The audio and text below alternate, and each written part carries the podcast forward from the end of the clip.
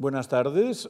Esta es la segunda sesión del miniciclo Literatura en castellano en la España bilingüe que ha organizado la Fundación Marc, por la que de nuevo vuelvo a dar las gracias a su director y a los responsables, como siempre, eh, con una gran eficacia a la hora de coordinar las cosas. Eh, eh, el 40%, el 40 de la población española aproximadamente vive en territorios bilingües, con lo cual a lo largo de la historia ha generado literatura en varias lenguas.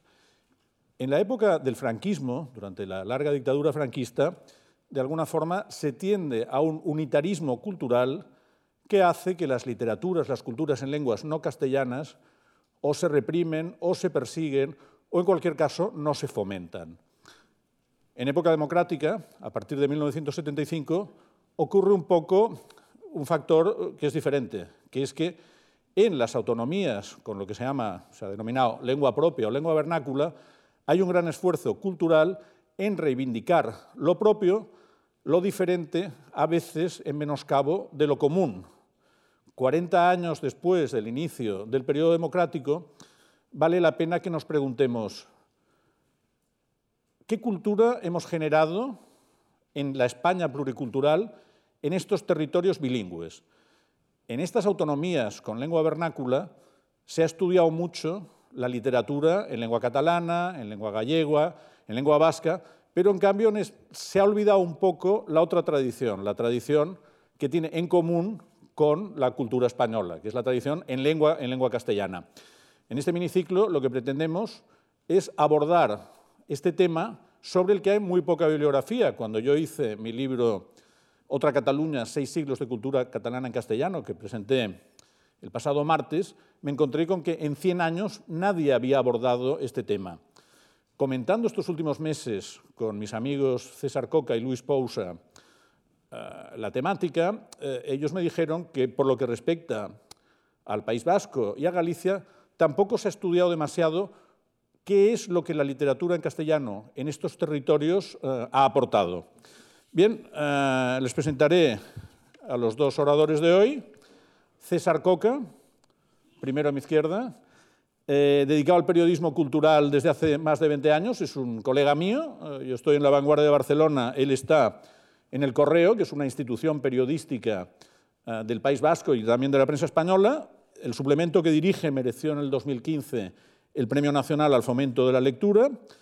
César es profesor universitario en la Universidad del País Vasco, Dirige el máster de periodismo multimedia del Correo, ha publicado varios libros de periodismo cultural, Entrevista con la cultura, Lenin y la prensa, García Márquez canta un bolero, y en 2018 recibió el galardón Periodistas Vascos.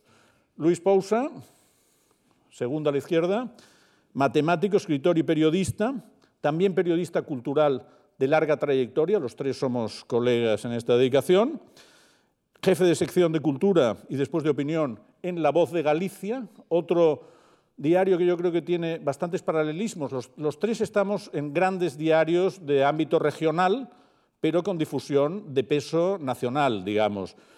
Tres grandes diarios con una tradición, yo creo, eh, de moderación, de buscar siempre el diálogo entre las culturas y llegar a un público eh, lo más amplio posible. En 2015 obtuvo el Premio Fernández del Riego de Periodismo Literario, es poeta, poeta en gallego o en Vigo do Mar, es novelista, La Noche de las Palabras, y también eh, cultiva un género mixto, un género muy contemporáneo, muy benjaminiano o vilamatiano, con obras como Breviario del Bus y Atlantic City. Bien, yo voy a pasar la palabra a César Coca, que nos explicará la tradición literaria vasca en lengua castellana. Después hablará Luis Pousa sobre la tradición literaria gallega en lengua castellana y después los tres intentaremos comentar las similitudes y las diferencias entre estos tres casos. Buenas tardes.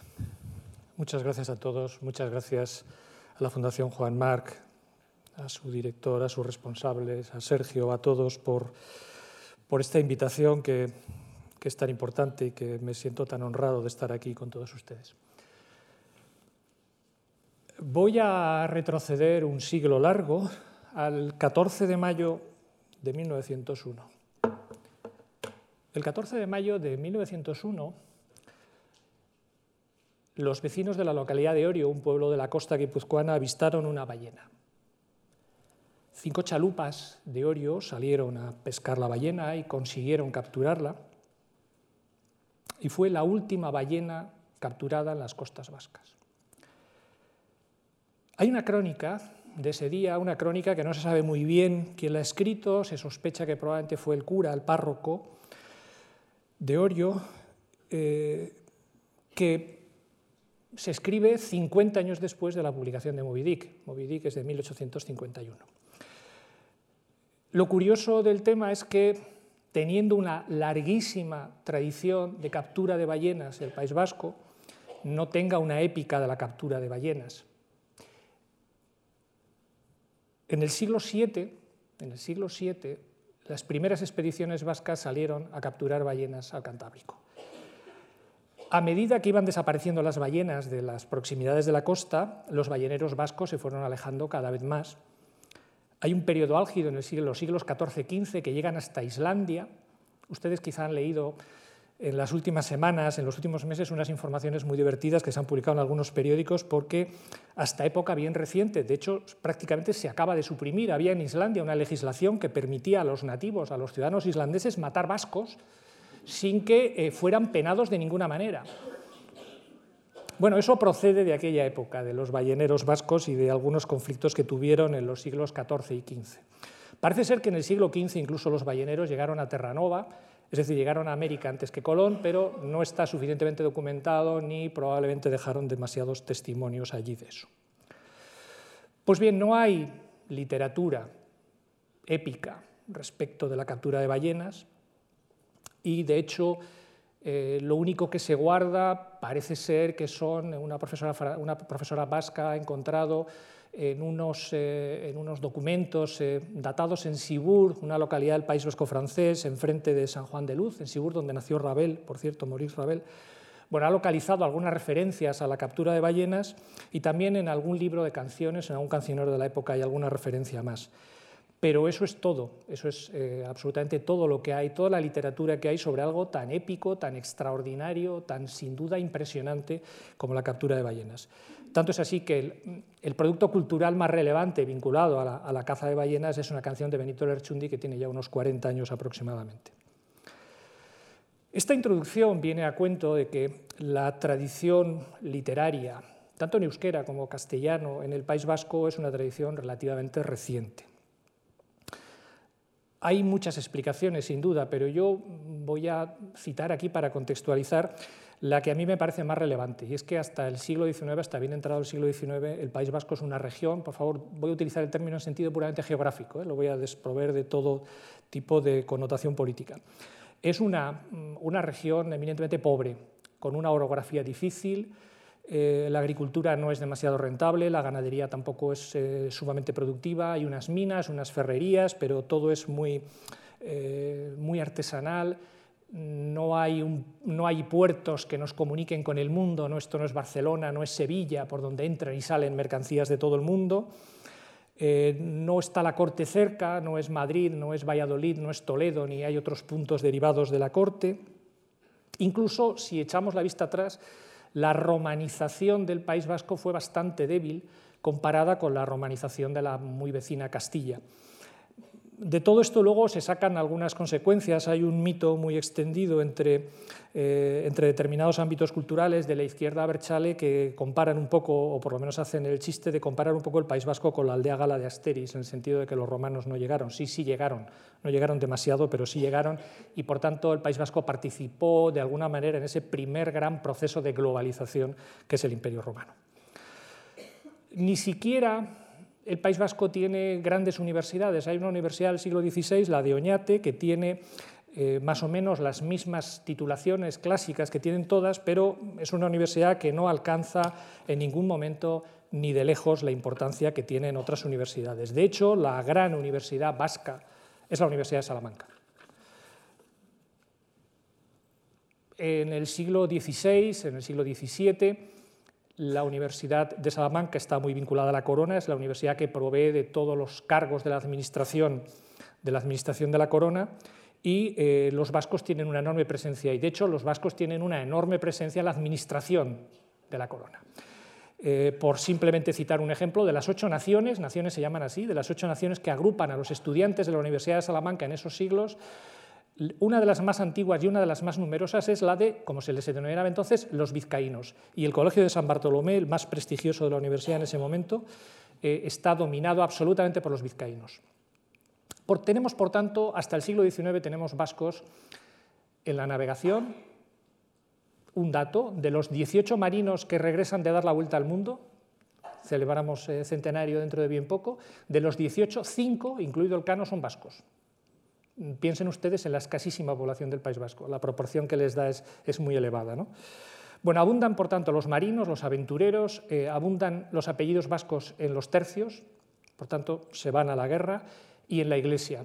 ¿Por qué? Pues porque no se pueden quedar en casa, porque lo que hay, la agricultura, el caserío, no, produce lo suficiente como para que se queden todos allí y se ven obligados a emigrar.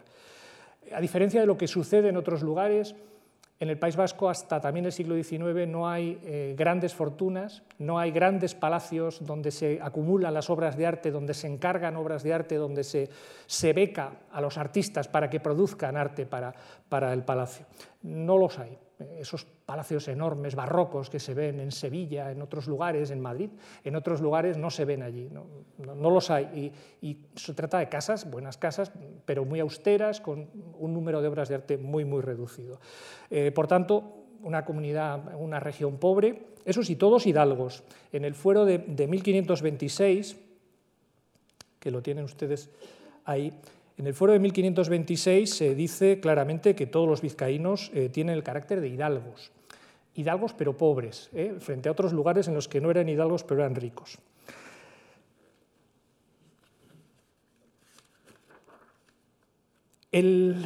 los grandes artistas, por tanto, el primer grupo de grandes artistas que aparece en el País Vasco en todas las disciplinas, en realidad surge muy avanzado el siglo XIX, cuando la situación ha cambiado. Como vamos a ver ahora, la situación ha cambiado ya eh, radicalmente.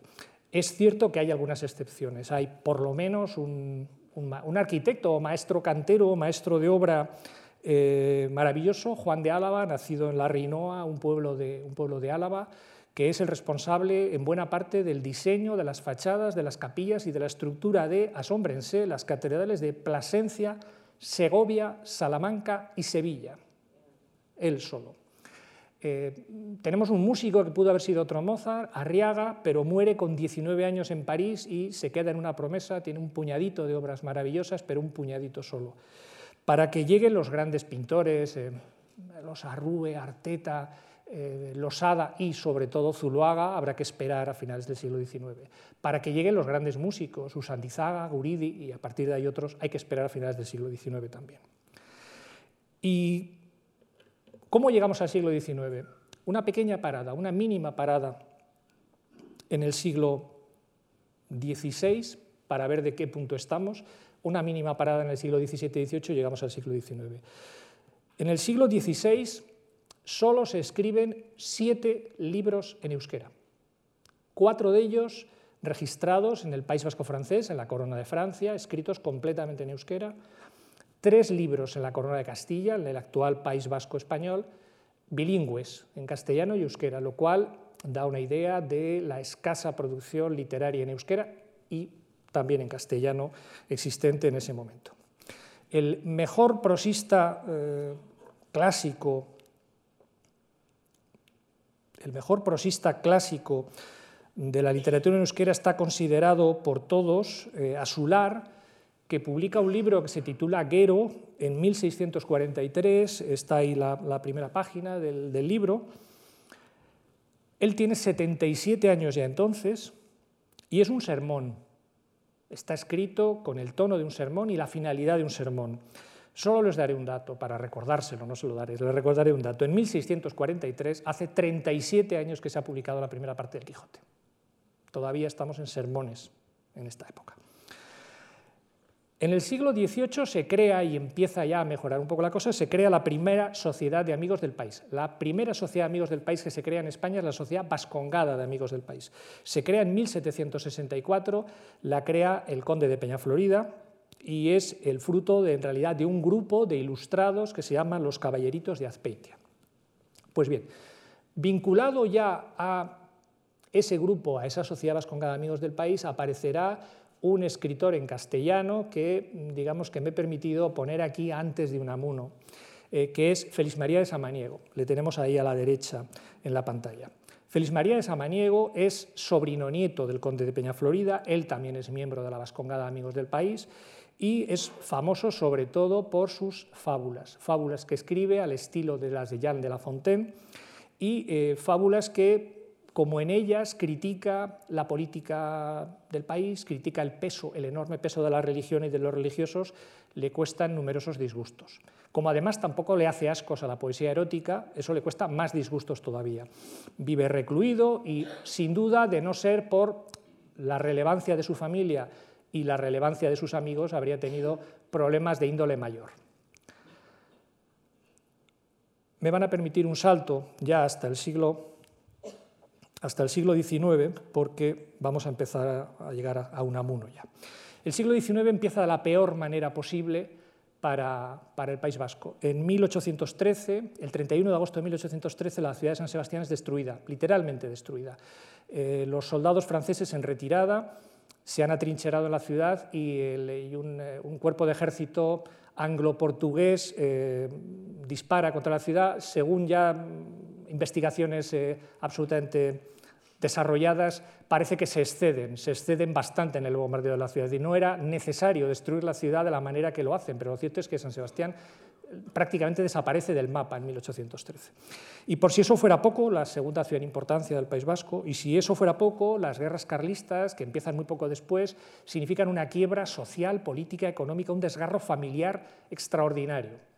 En 1835 Bilbao sufre el asedio carlista, consigue resistir el asedio, pero durante muchos meses la ciudad vive otro tipo de asedio. No están los cañones desde los montes que rodean Bilbao disparando, pero todos los pueblos que rodean Bilbao están en manos de los carlistas y la única posibilidad de salida que tiene la ciudad es hacia el mar.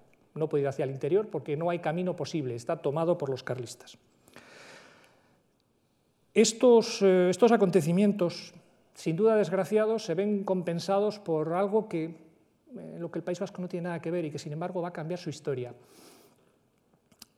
La historia la cambia un ingeniero inglés llamado Henry Bessemer, que en 1856 diseña un modelo de horno alto mucho más eficaz y mucho más barato en la producción de acero de lo que se estaba produciendo hasta entonces. En el País Vasco siempre había habido ferrerías, hay minas, muchas minas de hierro, había sobre todo en la comarca de las Encartaciones, pero eran pequeñas ferrerías artesanales, no eran desde luego grandes núcleos industriales.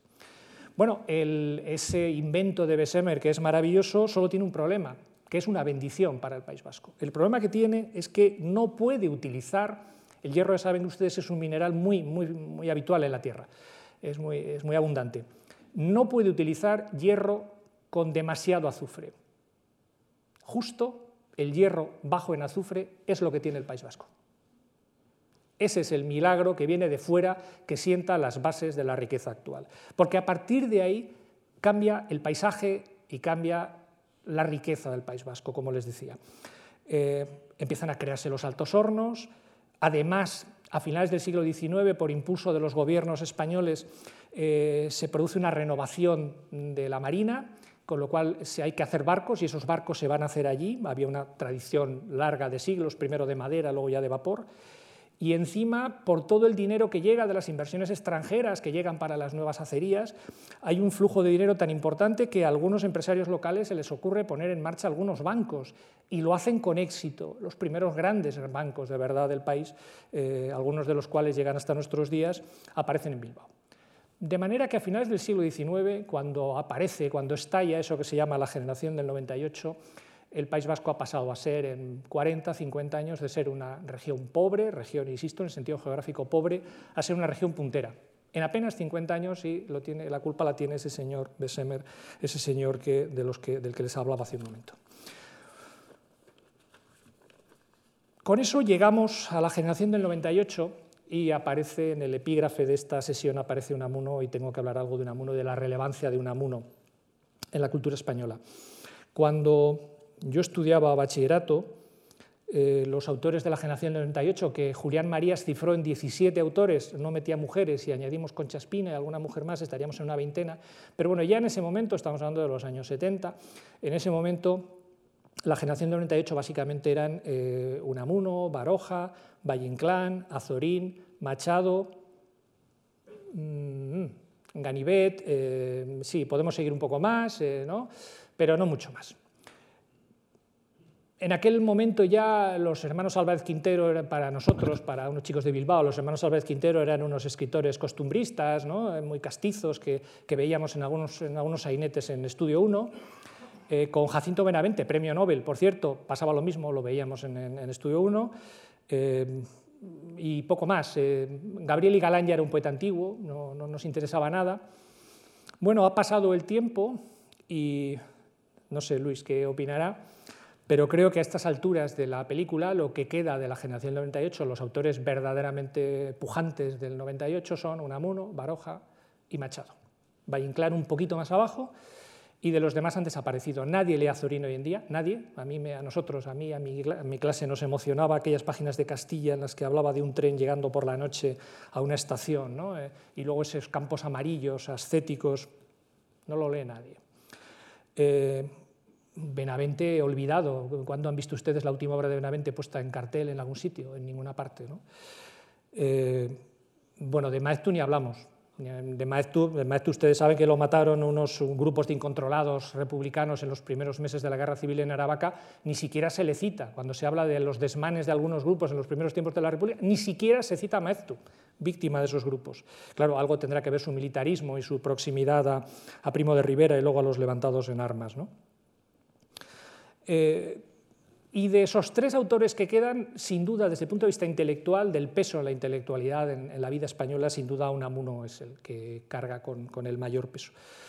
Hace unas semanas, eh, la revista XL Semanal, el suplemento que se reparte con un montón de periódicos, el Correo entre ellos y, el portal literario Zenda, hicieron una encuesta que ahora está en, proceso de votación popular, donde se pedía, nos pedían algunos el voto para el escritor español más eh, representativo. Yo pedí una matización, me pidieron el voto, pedí una matización, dije representativo fuera de España, de lo español, o representativo en el sentido de que aborda los problemas de los españoles.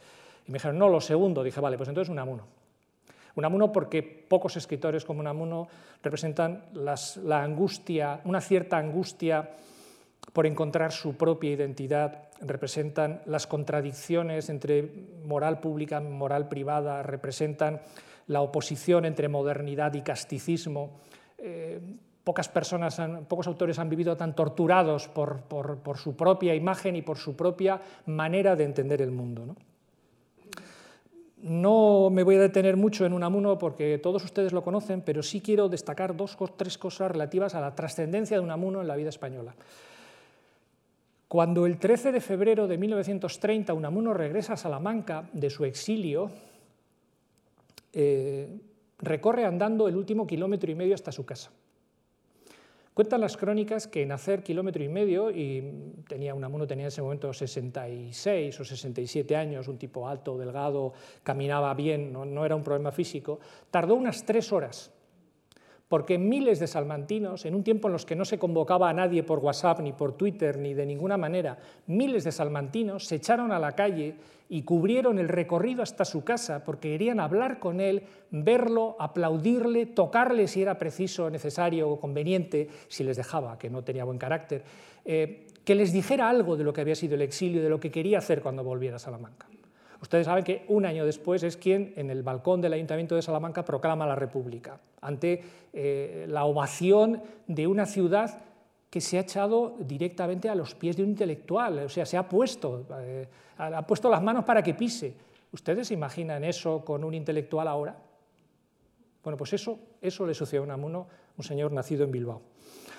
Unamuno que eh, rector tres veces de la Universidad de Salamanca. En 1901, cuando lo de la ballena, esta que hemos visto aquí, Unamuno ya era rector en Salamanca. Eh, escribe de todo, poesía, ensayo, teatro, novela, eh, cartas, escribe 50.000 cartas porque mantenía correspondencia con, gente de todos los lugares del mundo, lo cual también revela su importancia. Eh, Y otro detalle, en la Casa Museo de Unamuno, al lado de la fachada plateresca de la Universidad de Salamanca, siempre, siempre hay investigadores extranjeros estudiando su obra. Siempre. Y han pasado ya 80 años, 83 años exactamente, 82 y pico desde su muerte no hay año en el que no se hable de Unamuno, o bien porque se va a estrenar una película, este año se va a estrenar una película, o bien porque se ha hecho una obra de teatro, hace dos años se hizo una obra de teatro, o bien porque fue un aniversario, o bien porque se descubre, eh, se editan las cartas, o bien por lo que sea. Se está hablando de Unamuno continuamente. Unamuno a quien, eh, a quien a veces se le acusa de ser un escritor demasiado embarado, demasiado rígido, de, no ser un gran narrador, Unamuno es un innovador. Eh, escribe Niebla en 1914, donde pone a su personaje sentado frente al autor, que le, pide explicaciones de por qué él está diseñando ese destino. Y le recuerdo que Seis personajes en busca de autor, de Luigi Pirandello, es de siete años más tarde, de 1921, y se consideró en su momento una obra revolucionaria. Unamuno había escrito siete años antes, algo sin duda muy parecido.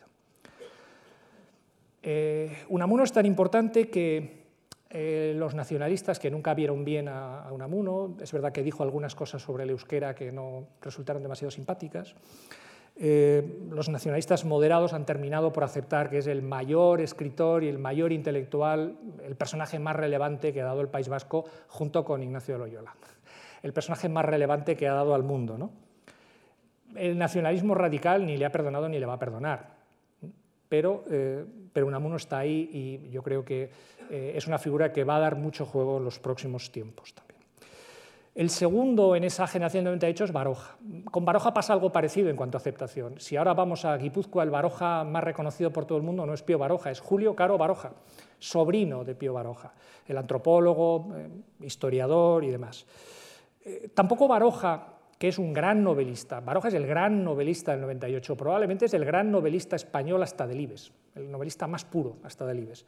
Eh, Baroja, que vive poco en el País Vasco, en realidad vive la mayor parte de su vida, se la pasa en Madrid y se convierte en un magnífico cronista de la vida madrileña, eh, Baroja tiene también problemas de aceptación porque hay dos series de novelas, la serie vasca, digamos, El mayorazgo de Labrada, Las inquietudes de Santiandía, todas estas son la serie vasca, y luego, eh, pues desde el árbol de la ciencia, otras muchas, eh, sería la serie, digamos, madrileña. Bueno, Baroja es un tipo ferozmente independiente. Baroja, todos los partidos, todas las ideologías tienen textos de Baroja que avalan lo que esos partidos y esas ideologías dicen, todos. Pero también todos encuentran cosas para denigrar a Baroja. Baroja no se casa con nadie. No es ni de izquierdas ni de derechas. Quizá lo, más lo más sería una crata, pero una crata un poco peculiar también. Eh, Baroja es un autor tan de moda que aporta tanto todavía, es tan, fecundo que acaba de terminar ahora mismo una colección de 26 libros escritos por 26 autores diferentes. La colección se titula Baroja y yo, seguro que la conocen, donde cada uno de ellos explica su relación con Baroja, las lecturas que han hecho de Baroja, lo que Baroja ha supuesto para ellos. No creo que haya muchos autores eh, en este momento que merezcan una colección así y no creo que en el futuro haya tampoco muchos autores que merezcan una colección así. Por cierto, casi todos los autores de esta colección son autores no vascos, lo que revela también la trascendencia de ese escritor dentro de la cultura española. Voy a acelerar porque temo que voy muy despacio. Antes de terminar Unamuno Baroja y la generación del 98, solo quería decirles, apuntarles otra cosa. Cuando el apellido de una persona pasa a convertirse en un adjetivo, es que esa persona ha dejado una obra verdaderamente singular, ¿no? y está kafkiano. Bueno, pues unamuniano y barogiano son dos adjetivos Mm, verdaderamente de uso común en el ámbito literario. No hay muchos más escritores, eh, eh, se dice machadiano, es verdad, ¿no? lorquiano, pero no hay muchos más escritores que, tengan, que hayan creado un adjetivo. Eh, los dos están unidos por muchas cosas, entre otras cosas, aparte de ser vascos, obviamente, entre otras cosas, sus profundas contradicciones. Pero hay una diferencia.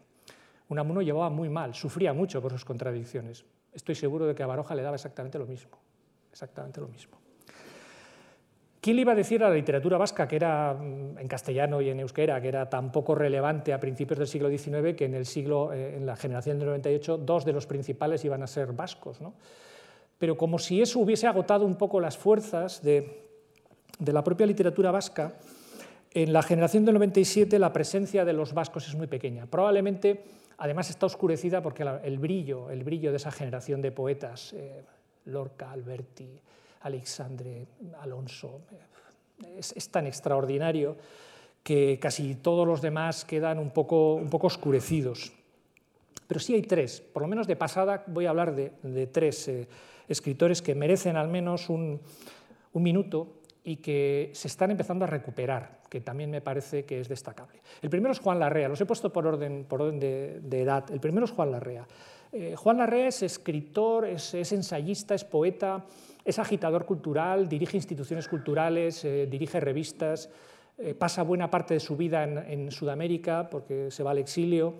Mm, eh, su carrera, su influencia en la literatura española se ve en parte dañada por el hecho de que la mitad aproximadamente de su obra la escribe en francés. Bueno, es un personaje que ahora se está empezando a hablar bastante de él, pero que en los años 80 todavía, y estaba vivo, en los años 80 era un personaje que mm, yo creo que no conocía prácticamente nadie más allá de los estudiosos de la literatura, pero que los aficionados a la lectura probablemente tampoco, tampoco conocían. Hay dos mujeres Ángela Figuera, bilbaína, Juan Larrea también, bilbaína, que es una escritora que cuando acaba la guerra tiene 37 años, pero que su poesía, mm, pese a ser de la generación del 27, su poesía se va a parecer más a la poesía social posterior, eh, que también está siendo reivindicada, sobre todo en los últimos tiempos, curiosamente, bueno, curiosamente no, mm, seguro que es, absolutamente eh, lógico, pero lo curioso es que no haya sido antes por movimientos feministas, Ángela Figuera también es una escritora, una poeta que se está eh, recuperando, pero me parece que más interesante es el caso de la tercera, de Ernestina de Champursin, que la tenemos en la tercera de las, de las imágenes, una vitoriana, hija de familia aristocrática, que desde los 10 años vive en Madrid, eh, admiradora de Juan Ramón Jiménez y muy influida por la poesía de Juan Ramón Jiménez, una poesía amorosa que tiene incluso una etapa mística al final de su vida, cuando ha enviudado. Este señor que aparece, que aparece ahí a su derecha es su marido, que es Juan José Domenchina, que es uno de los ayudantes fundamentales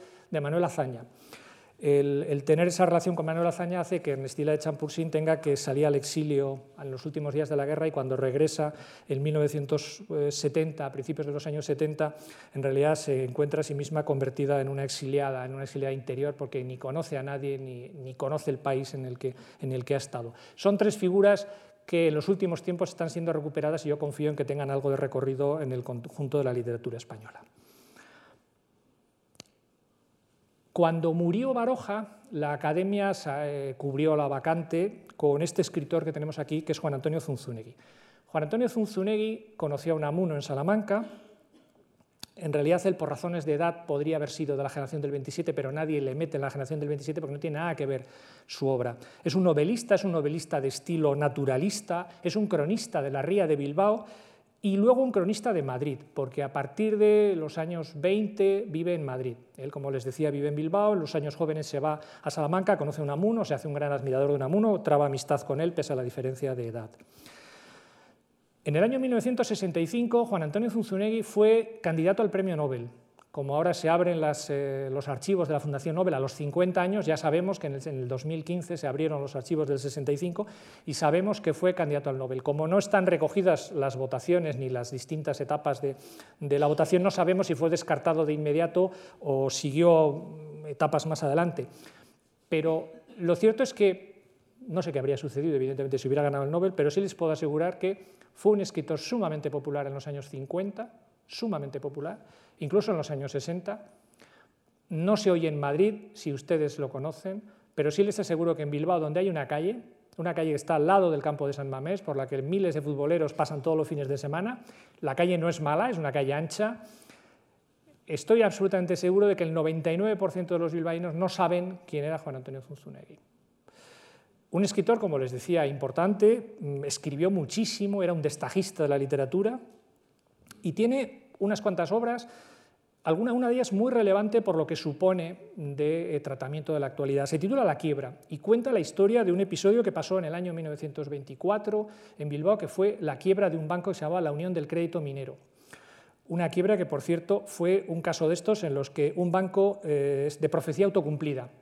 Empezó a haber rumores de que el banco estaba mal, la gente fue a sacar el dinero a la caja, a medida que la gente sacaba dinero de la caja empezó a, a faltar liquidez y efectivamente el banco quebró El banco tenía dificultades, pero se podía haber salvado, pero el pánico hizo que el banco quebrara. Bueno, pues lo cuenta eh, Zunzunegui en esa novela que, por cierto, mm, se documenta desde Madrid, porque él ya no vivía en Bilbao, pero su familia le cuenta, le cuenta cosas. La poesía que en los años, en la generación del 27 no tenía, eh, no tenía, creo que tengo que acelerar un montón, Sergio, ¿verdad?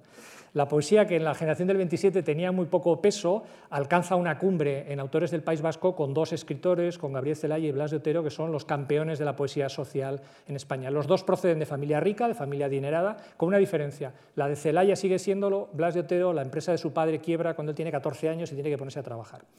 Los dos pretenden convertir la poesía en un arma de combate y además pretenden que la poesía sea popular, que la poesía la lea el pueblo, no sea algo de diletantes, de exquisitos, de aristócratas del pensamiento. Eh, Celaya escribe aquello de maldigo la poesía concebida como un lujo y, y Otero dice que sepan que he vivido luchando por la vida y por la paz son dos escritores muy relevantes en la, vida, en la vida cultural española. No es casualidad que Blas de Otero viva buena parte de su vida en Madrid, sin duda alguna, Celaya un poco a caballo entre Madrid y San Sebastián. Hay un, punto importante en este cruce de caminos que, entre la literatura vasca y la literatura vasca en euskera la literatura vasca en castellano.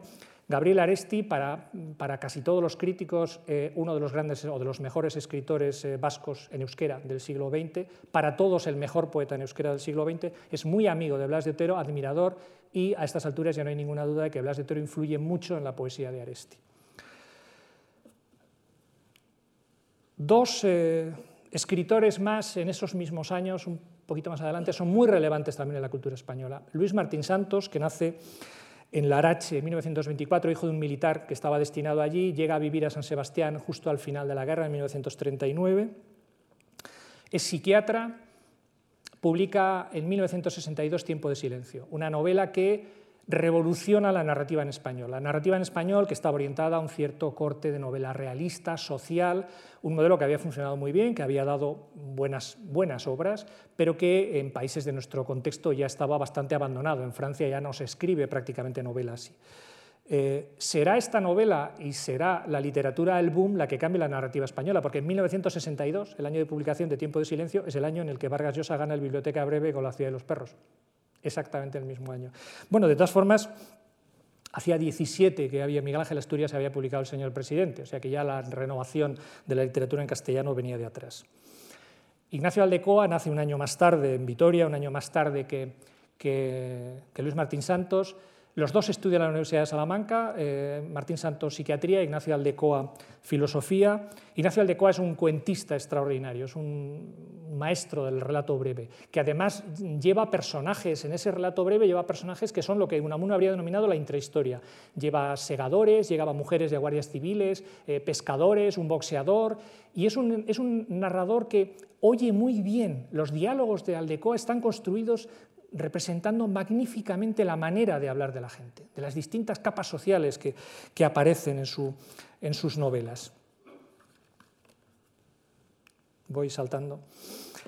Aunque Ramiro Pinillas es, eh, por razones cronológicas de la misma generación, nace en los mismos años que, Martín Santos y, Aldecoa, Ramiro Pinilla es un autor que, al que la mayor parte de los lectores hemos descubierto en realidad mucho más tarde. Porque Ramiro Pinilla gana en el año 60 el premio Nadal con Las ciegas hormigas y luego no es que desaparezca, es que por razones ideológicas Ramiro Pinilla empieza a autoeditarse junto con unos amigos en una editorial que se llama Libro Pueblo, que venden sus libros en mercadillos, en ferias ambulantes, es decir, se niega, por razones mm, puramente de su manera de entender la vida y la literatura, se niega a entrar en el circuito de las grandes editoriales después de haber ganado el premio de más peso literario del país, sin duda alguna. Bueno, su novela Verdes Valles, Colinas Rojas, una, también que luego es una trilogía, que también es una, ha sido un, ciclo de gran impacto literario, lo publica en 1986 en esta editorial que les digo y como pueden imaginar lo leen unos centenares de personas, solo. Luego, por razones casi de azar, llega a Tusquets y en Tusquets descubren que están ante un eh, libro extraordinario, lo publican ellos y tiene un enorme éxito, pero es un libro que durante 14 años apenas había leído nadie. Ramiro Pinilla, en este libro, como en otros, sitúa frente a frente a la clase obrera que se está desgastando en las, minas, en la siderurgia, en, los astilleros de la margen izquierda, frente a la clase aristocrática que en cuatro kilómetros a línea recta, es lo que hay, cuatro kilómetros en línea recta, eh, tienen vidas tan absolutamente diferentes. ¿no? Que es algo que le hace que esté emparentado con Raúl Guerra Garrido, a quien ayer se hizo un homenaje en San Sebastián, que en los años 60 publica Cacereño con la historia de los inmigrantes que llegan al País Vasco y que gana el primer Nadal tras la muerte de Franco. El Nadal va a ser muy importante, Sergio, aquí en este tema, tras la muerte de Franco, con lectura insólita del Capital, que va a contar la historia de algo con lo que luego vamos a terminar con Aramburu, que es un empresario secuestrado a quien el único libro que le dan para leer es El Capital. Esta novela le emparenta también con otro escritor, Antonio Menchaca, este integrante él mismo de eso que se ha dado en llamar Neguri, es decir, la aristocracia bilbaína, que en los años 80 publica una novela que es Las cenizas del esplendor, donde cuenta, y creo que descubre para toda España, cuenta la historia de cómo esa aristocracia, esa oligarquía vasca, eh, se va formando desde los últimos años del siglo XIX y todo el XX y termina dramáticamente cuando uno de los jefes, de los grandes jefes de una de esas familias, es secuestrado por ETA ETA pide un rescate altísimo y finalmente mata a ese empresario. Como ven, novelas emparentadas unas con otras. Un repaso rapidísimo antes para llegar al destino. Eh, no hemos tenido, hasta época bien reciente, no hemos tenido escritores muy pujantes, muy relevantes en el ámbito de la literatura, de la literatura en castellano. Hemos tenido Luis de Castresana, El otro árbol de Guernica, eh, Toti Martínez de Lecea, que hace 25 años tuvo bastante éxito en novela histórica, Miguel, Miguel Sánchez Hostiz, que es un magnífico autor de diarios, un gran experto en la obra de Baroja, Paloma Díaz Mas y Luis Echenique, que son escritoras sutiles, elegantes, afrancesadas, eh, pero no, demasiado leídas, por desgracia. Fernando Marías, que ha ganado casi todos los premios, tengo aquí anotado el Nadal, el Ateneo, el Primavera, el Biblioteca Breve, y sin embargo todavía sigue sin ser un autor de peso en la literatura española. Juan Bas, que es un escritor de humor destroyer, que tuvo gran éxito con Alacranes en su tinta, pero que luego no ha sido capaz de revalidar ese éxito, aunque, sea, aunque sean obras más maduras. En escritores más jóvenes, Pedro Ugarte, Espido Freire, que ganó el eh, el, premio Planeta más joven con solo 25 años, o Juan Manuel de Prada, que lo ganó con 27 y que es capaz de hacer obras estupendas y obras que no, que no convencen a la crítica. Y antes de llegar al destino, que es Fernando Aramburu, eh, sí quiero, no, tengo que citar, que estaba justo en la última fotografía anterior, a la reina del bestseller, que ahora es una vasca, que es Dolores Redondo, que es una donostiarra de origen gallego, tiene, reúne en su, en su Geografía, media, España, Donostiarra de origen gallego, que vive en Navarra, pero en una localidad que está justo en el límite con La Rioja. Bueno, pues eh, Dolores Redondo compite por el, por el, trono del bestseller con Julia Navarro y con María Dueñas. Eh.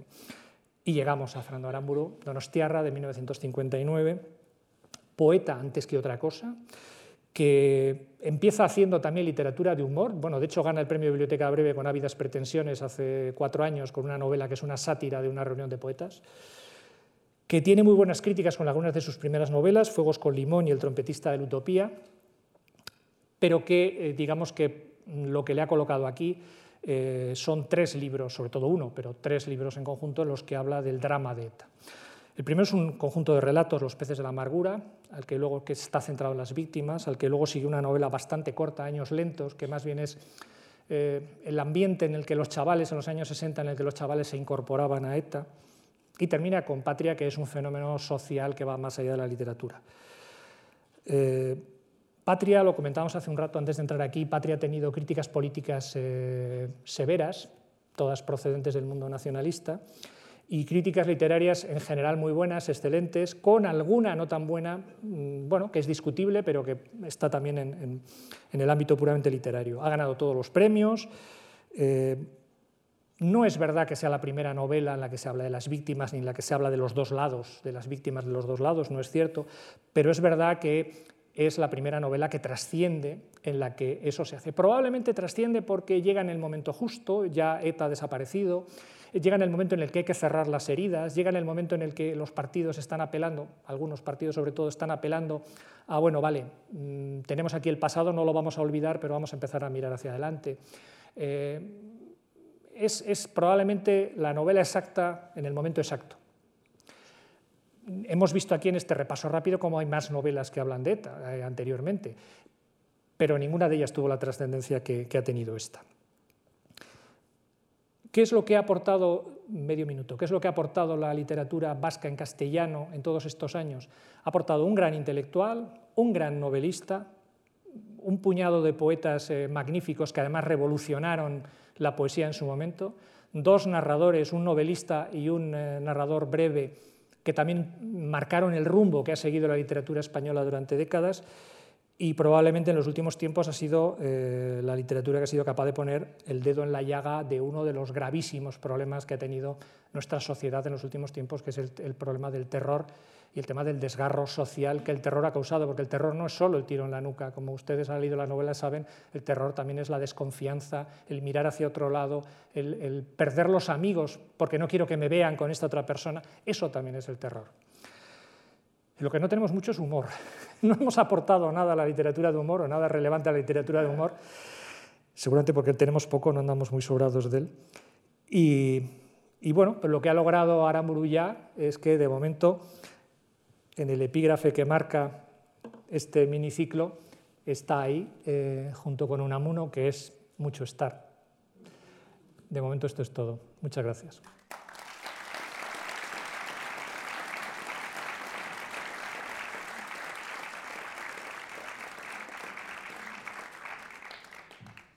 Buenas tardes. Muchas gracias por acompañarnos. Eh, muchas gracias a, Javier Gomá, a Fundación Marc, a Lucía Franco y a Sergio Vila San Juan por, por contar conmigo para, esta, para estas jornadas que me parecen tan interesantes como, como necesarias. Eh, es una faena hablar después de un profesor universitario, después de la brillante intervención de, César. Espero estar a, la altura de las, de las circunstancias. La, la idea bueno, de, compartir estas experiencias también surgió a partir, por supuesto, de la lectura de, Otra Cataluña, el libro de Sergio, que es una reflexión, yo creo que es imprescindible, sobre la cultura catalana en castellano, y parte de una anécdota ¿no? que cuenta Sergio, eh, que se encontró un San Jordi con Jordi Pujol comprando unos libros ¿no? en, en, una de las librerías de Barcelona, y cuando Sergio le dijo que si no le gustaría comprar un libro de Eduardo Mendoza, le dijo, no es el Mateix, no, no, no es lo mismo, no es lo mismo que los que yo me llevo. Se lleva una colección de libros exclusivamente en catalán. Y a partir de esa, de esa reflexión surge también la pregunta de, de, qué es la literatura gallega. ¿no? Él se pregunta qué es la literatura catalana, si no es catalana también la literatura en, en castellano. Y a mí me surge también la misma duda, ¿no? si no es gallega la literatura eh, escrita en castellano, en español. ¿no?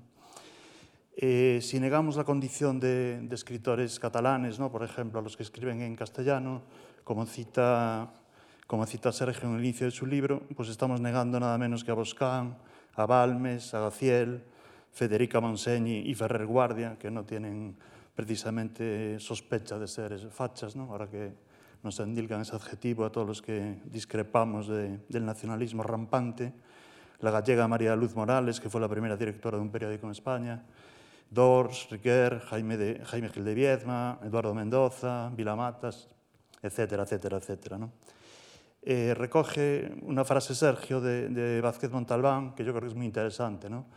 Dice Montalbán, nacido en 1939 en Barcelona, de padre gallego y madre de origen murciano, no tengo ningún inconveniente en asumir mi condición de judío que vive en Praga y escribe en alemán. Se estaba eh, comparando con Frank Kafka, ¿no? eh, por ese problema precisamente idiomático, esa excepción lingüística. ¿no? Bien, Eh, ¿Qué es la literatura gallega entonces? ¿no? Vamos a centrarnos en la literatura, aunque podríamos hablar de la cultura en general. ¿no? Por ejemplo, en el cine eh, también sucede lo mismo. ¿no? Uno de los primeros cineastas españoles fue José Sellier, que era un francés afincado en Coruña, que eh, hizo una de las primeras filmaciones, bueno, dispute, disputa eh, con, perdón, con la, con la cinta grabada en Zaragoza, la salida de Misa de Una, me parece que es, si es la, la primera película filmada en España o no Tenemos a Mando de Osorio, que era un, un pionero del cine de zombies, por ejemplo, que es adorado en Estados Unidos. Eh, tenemos a Romero, el de La Noche de los Muertos Vivientes, que bueno, es de origen gallego también. Hicieron cultura, desde mi punto de vista, gallega, aunque fuera en español o incluso en otros idiomas. ¿no? Como hace Sergio al inicio de su libro, quiero presentar unas pequeñas, eh, como dice una puntualización personal, ¿no? unas pequeñas credenciales, porque las cosas que voy a decir aquí sé que en Galicia pueden generar cierta polémica. más allá de la repercusión que puedan tener o no. Eh, quiero decir que yo soy bilingüe sin traumas, ¿no?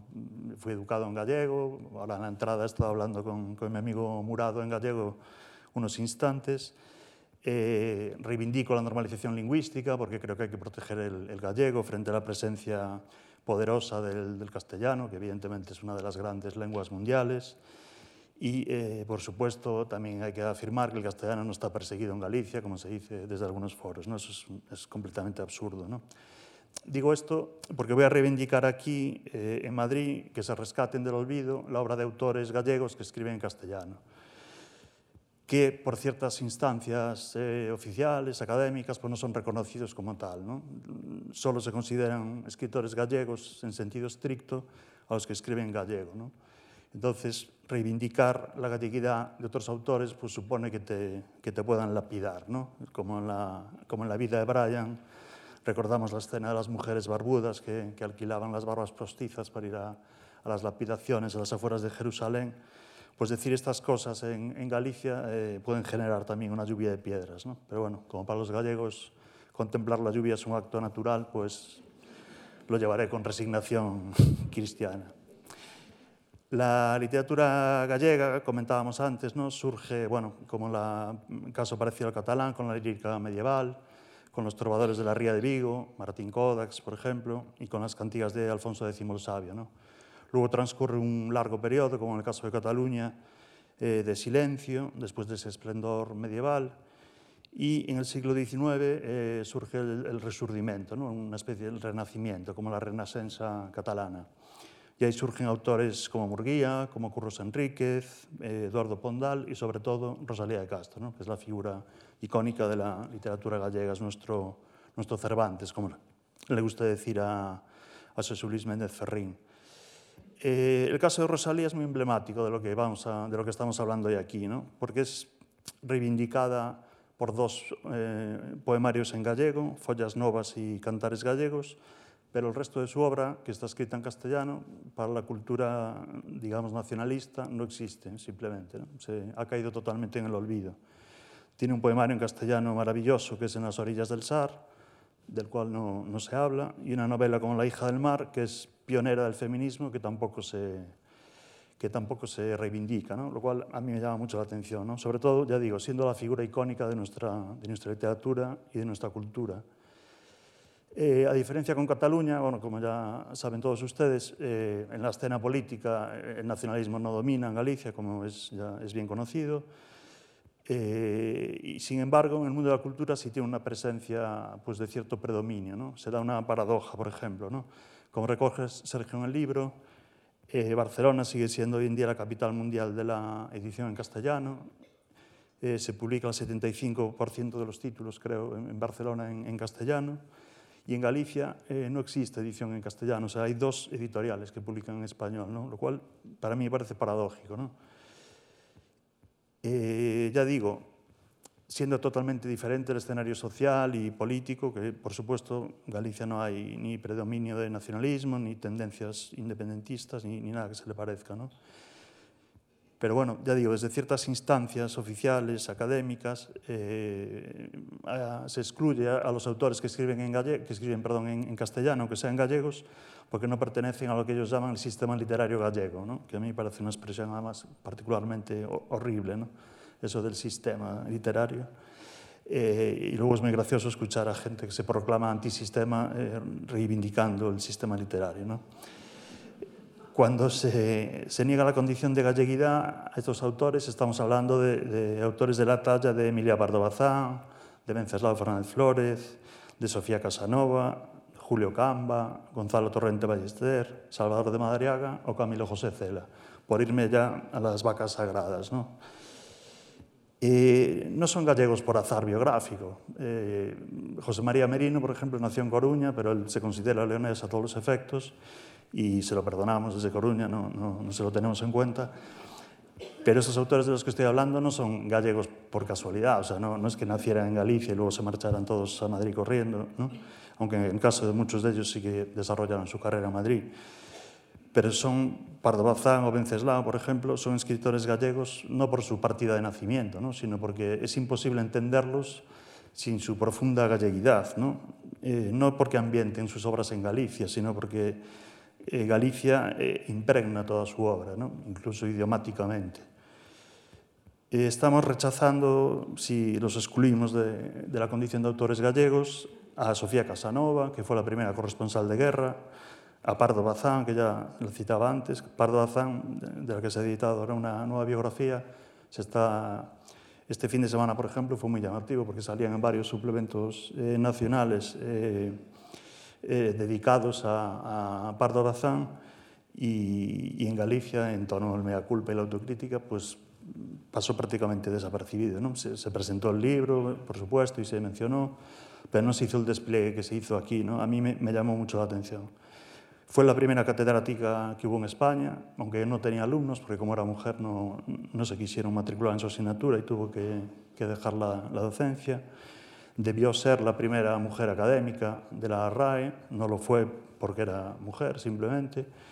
De hecho, hay un, una declaración oficial de Darío Villanueva en la que pide perdón, ahora que está de moda ¿no? esto de pedir perdón por el, por el pasado, pues hay una declaración de Darío Villanueva eh, que también pues, dice que fue un, un, error histórico de la academia que no fuera, que no fuera ella la, la, primera mujer académica y, por supuesto, que no hubiera habido más mujeres académicas a lo largo del tiempo. ¿no? Eh, también fue una pionera del feminismo. Eh, hay un momento en su biografía en que su marido le da a elegir entre la literatura o él y, por supuesto, se va de casa, le da un portazo y, y se va a hacer literatura. ¿no? y es autora de obras maravillosas como Los Pazos de Ulloa, La Tribuna o sus cuentos. ¿no? Yo les recomiendo vivamente que lean los cuentos si no los conocen porque son estupendos. ¿no? Tiene el primer relato de vampiros de la literatura en español y yo creo que es una de las grandes escritoras del siglo XIX, ¿no? junto a Benito Pérez Galdós, con el que mantuvo una intensa relación amorosa, por cierto. Que, bueno, están las cartas publicadas, si no las han leído también se los recomiendo porque son muy, son muy interesantes y muy, y muy vivas. A Venceslao también le niegan la condición de escritor gallego. ¿no? Aquí también se da una paradoja porque tiene obra publicada en gallego, tiene dos, dos novelas breves, A miña muller y eh, O ilustre Cardona. Curiosamente era amigo de Castelao, bueno, hasta que estalló la, la guerra civil, ¿no? luego ya, por supuesto, se, distanciaron. Y la primera edición de la, novela Volvoreta la ilustra Castelao, que es el padre del nacionalismo gallego.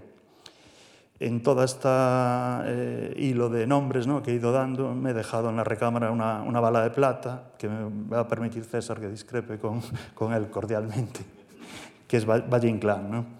Eh, que también tiene adjetivo, que también es Valle Inclanesco. ¿no? Y, que para mí es uno de los mejores escritores españoles de, de la primera mitad del siglo XX. ¿no? Yo creo que, que, Luces de Bohemia sigue siendo una obra absolutamente fundamental. ¿no? Se ha reeditado hace poco en, en Reino de Cordelia, una edición estupenda, y yo creo que sigue muy, muy vivo. ¿no? Yo creo que para mí Luces de Bohemia y, y Poeta en Nueva York son dos de los libros más importantes de la primera mitad del, del, siglo, del siglo XX pero eh, los popes de nuestra cultura le niegan su carnet de autor gallego. ¿no? Es cierto que sus herederos tampoco ayudaron mucho, porque de hecho prohibieron, eh, en, hasta que se liberaron los derechos de autor recientemente, prohibían que sus obras fueran traducidas al gallego, sus, sus herederos. ¿no? Eso es verdad que no ayudó mucho a, a que hubiera más, digamos, una relación más cordial entre las dos eh, culturas. Y la obra de, de, de Valle Inclán, por supuesto, está, esa es Galicia en carne viva. ¿no? Sus libros están llenos de, de, palabras en gallego, que es una cosa muy, muy curiosa. ¿no? O sea, los castellanohablantes puros ahí se encuentran con palabras que no entienden porque son, o sea, son gallegas. ¿no? Voy a citar simplemente un ejemplo. En la Corte de los Milagros escribe cómo los tregaba a lo lejos la collera de luces municipales. En Tirano Banderas también y otras obras eh, hace lo mismo. ¿no? Lostregar, es el verbo viene del óstrego, que es relámpago en gallego. ¿no? Entonces, el, el, castellano hablante puro que se encuentra con esta palabra tiene que acudir a un diccionario online de gallego para poder comprender eh, la obra de Valle. ¿no?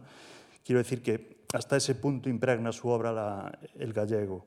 Mm, por supuesto, sus primeros relatos o novelas como Flor de, de, de Santidad están totalmente impregnadas de esa, de esa galleguidad de la que hablaba. ¿no? Valle Inclán es incomprensible sin una, sin una perspectiva gallega, desde mi punto de vista. Eh, quiero recordar en este sentido un episodio que representa un poco lo que estoy hablando. ¿eh? Bueno, también quiero decir, eh, es, una, es un sector minoritario el que rechaza a estos autores como autores gallegos, por supuesto. Pero quiero recordar un episodio que me parece muy, muy significativo y, bueno, y, y triste, por otro lado, que sucedió en el año 1980 en la Universidad de Santiago, en el Paraninfo. Ese día se investían doctores honoris causa a dos escritores de la talla de Álvaro Cunqueiro, que para mí es el mejor escritor en, en gallego, ¿no? desde, bueno, eh, salvando los, la lírica medieval, y que también tiene muy importante obra publicada en castellano, y a Camilo José Cela. Eh, bueno, el acto fue boicoteado, soltaron gallinas por el Paraninfo, eh, lanzaron huevos a los catedráticos, lanzaron aviones de papel. Y bueno, lo paradójico es que el discurso de, de Cunqueiro, eh, del que circula una grabación semiclandestina, eh, es un discurso maravilloso. ¿no? Dicen los asistentes que, no, que lo, leyó sin, o sea, lo pronunció sin mirar los papeles y es una, o sea, es un, una declaración de amor a Galicia total y absoluta. ¿no? Y resulta totalmente paradójico que, que boicotaran un acto en el que tanto Cunqueiro como el propio Cela hicieron una, una encendida declaración de amor a, a Galicia. ¿no? El caso de Cela es un caso singular ¿no? en el que quería detenerme, detenerme un momento. Eh, de Cela quizá guardamos la imagen última, ¿no? que yo creo que él ya cultivaba un poco la, la caricatura de sí mismo. Recordamos sus butadas televisivas, algunas salidas de tono, pero bueno, yo creo que como en todos los, la literatura hay que ir a la obra y, y olvidar un poco la, la, biografía del autor, aunque por supuesto es muy, muy importante. ¿no? Eh, hay que recordar que, que durante la, la, dictadura, en papeles de Son Armadans, en la revista que publicaba él en, en Mallorca, encontraron refugio no solo muchos autores del exilio, del llamado exilio interior, ¿no? sino que además publicó textos en gallego, en catalán y en euskera, en unos momentos en los que era complicado eh, arriesgarse a hacer, hacer eso. ¿no? Hay que decir que durante la dictadura se siguió escribiendo y publicando en gallego, no sin dificultades, por supuesto, y también desde el exilio. ¿no? Eh, como saben, hubo una emigración muy importante a Argentina y luego el exilio debido a la, a la guerra civil de muchos intelectuales gallegos. Y desde Buenos Aires se mantuvo viva la edición en gallego, ¿no? desde el Centro eh, Gallego de Buenos Aires, que tiene una editorial propia, que es la editorial Galicia, y desde allí también se mantuvo, se mantuvo viva durante esos, durante esos años. ¿no? Eh, vuelvo, a, vuelvo a Cela. ¿no? Cela es el único gallego que tiene premio Nobel. De hecho, es uno de los seis premios Nobel de literatura que tenemos en España, si contamos a Vargas Llosa por la doble nacionalidad. Si contamos a los dos eh, galardonados en ciencias, es uno de los ocho premios Nobel que hay en España. Entonces, el rechazarlo tan a la ligera me parece una osadía. Yo creo que si Cela fuera catalán o vasco, quizá lo hubieran puesto en un altar como se merecía. Él se declaraba, eh, tengo un diccionario de, catalán que, eh, eh, del año 74, de catalán-castellano, publicado por Vox, con perdón, en el que, en en el que Cela se declaraba no castellano hablante. Decía que él se crió en, en Padrón y que su lengua materna era el, era el gallego.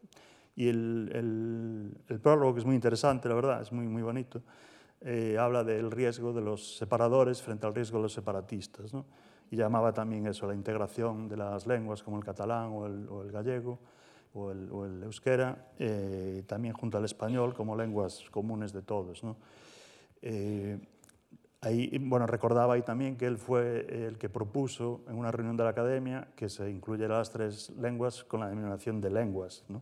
porque hasta no recuerdo el año exacto, figuraban como dialectos en el diccionario de la Real Academia Española, cual era absurdo. ¿no? En el caso del euskera ya es evidente que no es un dialecto del castellano y el catalán y, y el gallego también, como saben, vienen del latín directamente, como el castellano, el francés, etcétera.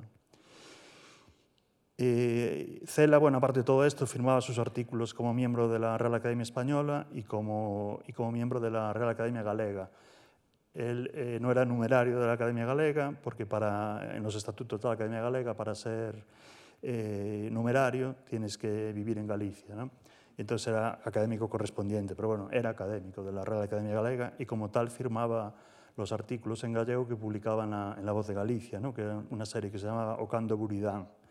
Y luego, por último, yo creo que es imposible entender sin Galicia pues, tres libros de Cela. ¿no? Uno es La Rosa, que son, es el inicio de sus memorias, que es un libro precioso que también les recomiendo si no lo han leído. donde habla de su, de su infancia en Padrón. Es, es, una delicia. Ahí hay diálogos enteros en gallego, o sea, directamente. No es que meta una palabra por el medio, no, no, es que cuando habla con su tía Rosa, no sé qué, las frases que intercambian son en gallego. Tampoco se entiende Sin Galicia, Mazurca para dos muertos, ni Madera de Boj, que es su, último libro. Y ya eh, salto a, las siguientes generaciones, ¿no? para acercarnos un poco a la, actualidad. Eh, llegaríamos a la generación de, de Manolo Rivas. ¿no? Manolo Rivas, por ejemplo, Suso de Toro, escriben ya mayoritariamente en, gallego, ¿no? publican la, versión original de sus libros, en, por ejemplo, Rivas en, gallego, aunque edita simultáneamente en castellano, la versión original del libro es, siempre en gallego, ¿no? casi siempre, con alguna, con alguna excepción. Luego combinan eh, sus colaboraciones en prensa, por ejemplo, combinan los, los dos idiomas, ¿no? escriben en gallego o en castellano indistintamente, como ya saben ustedes. Eh, es la generación, por ejemplo, también de, bueno, próxima de Alfredo Conde, ¿no? que es premio Nadal y premio nacional con, con un libro en gallego, o Grifón, que Alfredo Conde últimamente también un poco hastiado de la atmósfera esta de la que hablábamos, de excluyente, pues decidió abandonar el, gallego y ahora se ha pasado a escribir en, castellano. ¿no? Es muy frecuente, bueno, olvidé decirlo antes, que muchos autores combinen los dos idiomas. ¿no? El Cunqueiro, por ejemplo, es un caso emblemático, que escribió en, los, en ambos idiomas y en los dos lo hacía maravillosamente bien. Eh, tenemos autores en castellano gallegos más recientes, como Agustín Fernández Mayo, eh, que es coruñés, o Cristina Sánchez Andrade, que es de Santiago. Tenemos aquí en la sala a Miguel Anso Murado, que escribe en gallego, escribe en español y también escribe en inglés cuando colabora en, en el Guardian o el New York Times. Eh, yo incluso reivindicaría dentro de esa generación autores eh, argentinos. ¿no? Este, este, hombre se volvió loco, ¿no? voy, voy a explicar por ejemplo, Claudia Piñeiro, ¿no? que es, eh, es, nacida en Buenos Aires, pero es, es gallega por los cuatro costados. ¿no? Es hija de gallegos, como indica su apellido, y, y todos sus, sus, cuatro abuelos eran, eran gallegos, ¿no? como pasa con tantos, con tantos argentinos. Pues tanto Claudia Piñeiro como César Aira eh, presumen de galleguidad, ¿no? en, en, un país donde eh, gallego se usa, como saben, en tono despectivo, ¿no? como, como un insulto. ¿no? Y Claudia Piñeiro, bueno, en, en, Estados Unidos, por ejemplo, siempre están con el, eh, la obsesión de la gran novela americana, ¿no? ¿Cuándo llegará la, la, gran novela americana? Yo creo que ya llegó, que es Huckleberry Finn o, o, Moby Dick, pero bueno, siguen cada año siguen buscando una nueva gran novela americana, ¿no? Pues en Galicia pasa lo mismo con el gran libro sobre la migración gallega, ¿no? ¿Cuándo, ¿Cuándo llegará el gran libro sobre la migración gallega? Pues yo también creo que ya existe, que lo escribió una gallega de Buenos Aires, que es Claudia Piñeiro, ¿no? Se llama Un comunista en calzoncillos, habla de su padre, y recuerda el drama de la emigración, lo mal que lo pasó su padre, ¿no? No, no cumplió el sueño del indiano de hacerse millonario, ni, ni muchísimo menos. ¿no? Y ella, bueno, ella relata su infancia y relata cómo fue la vida de su, de su padre, que era ese comunista que andaba por casa en calzoncillos porque no tenían ni aire acondicionado ni nada que se le pareciera. Y es un libro realmente precioso que también, que también recomiendo. Eh, yo creo que es esa, es la gran novela la que cuenta mejor el drama de la, de la migración gallega y la ha escrito una autora gallega del lado de allá, como diría Cortázar, ¿no? que yo creo que son tan gallegos como los del lado de acá. Y ya si llegamos a la, a la generación actual, podríamos decir, bueno, como estamos aquí en un foro orteguiano, podemos situar un tramo de 15 años para definir la, la generación, digamos, actual, o que está ahora más en boga, que serían los autores nacidos entre 1970 y 1985. Eh, ahí se produce un fenómeno curioso, ¿no? porque últimamente, desde hace cinco años más o menos, se, hace, se les hace más caso fuera de Galicia que en, que en la propia Galicia. ¿no? Estoy hablando pues, de autores como Manuel Javois, como Diana López Varela, Juan Tallón, eh, Manu de Lorenzo o Ricardo Colmenero. ¿no? Que son autores gallegos y que no han renunciado para nada a su condición de gallegos, los conocen más por su faceta periodística quizás, pero también tienen obra literaria muy importante. Y, paradójicamente también, pues parece que últimamente se hace más caso fuera de, de Galicia que en Galicia. Ahora ya, por fortuna, no, se lanzan huevos ni se sueltan gallinas, ¿no? como recordaba antes. Pero, por desgracia, para alguna gente, Valle Inclán y, y Doña Emilia siguen siendo dos sin papeles. Y muchas gracias.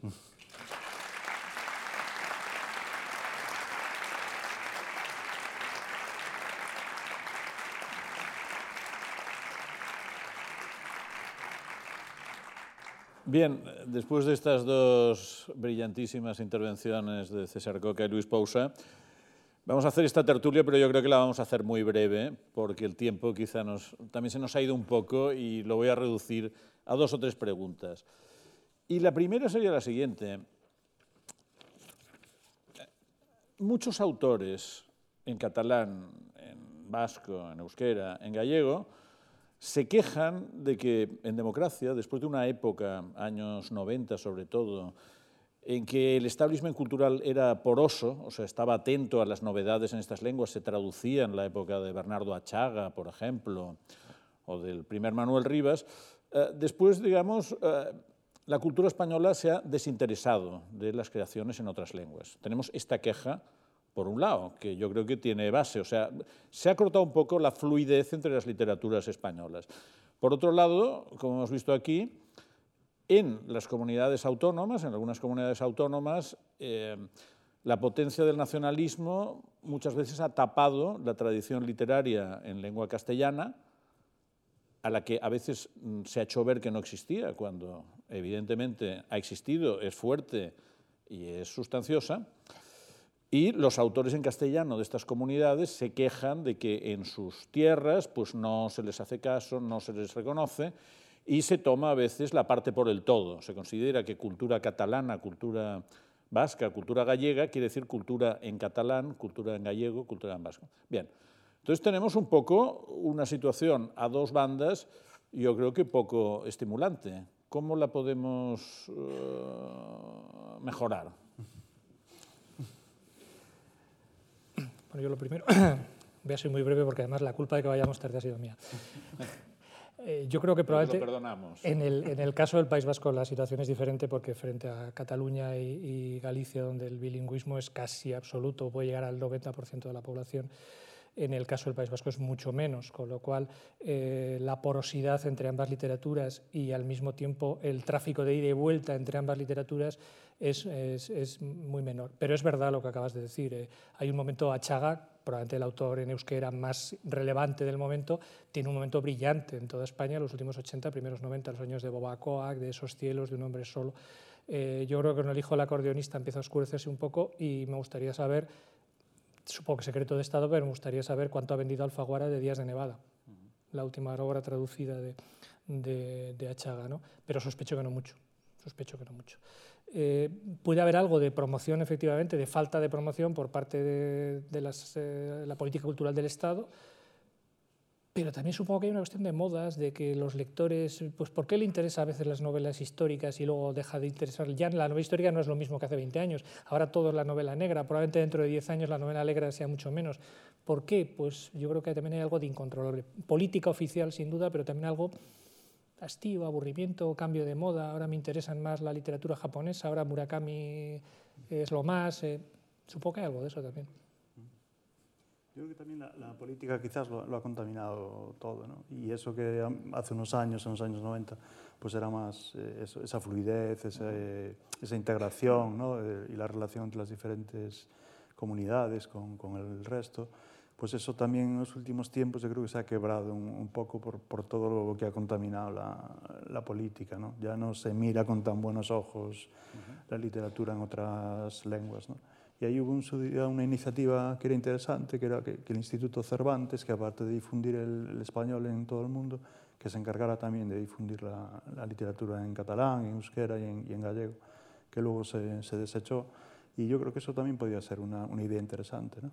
Yo recuerdo porque llegué a asistir en los años últimos 80 y primeros 90 se celebraban unos encuentros en verano, los encuentros de Berines en la costa asturiana, donde había autoras y autores en las cuatro lenguas, bueno, más en, en asturiano, y que allí pues, se creaban intercambios, muchos de ellos se hicieron amigos, y de alguna forma yo creo que mm, se generaba pues, una corriente de interés, sobre todo, de interés y de, y de relación humana, que, que es importante, ¿no? igual que los del 98 mm. eran frenemies, ¿no? amigos y enemigos dependiendo del momento, ¿no?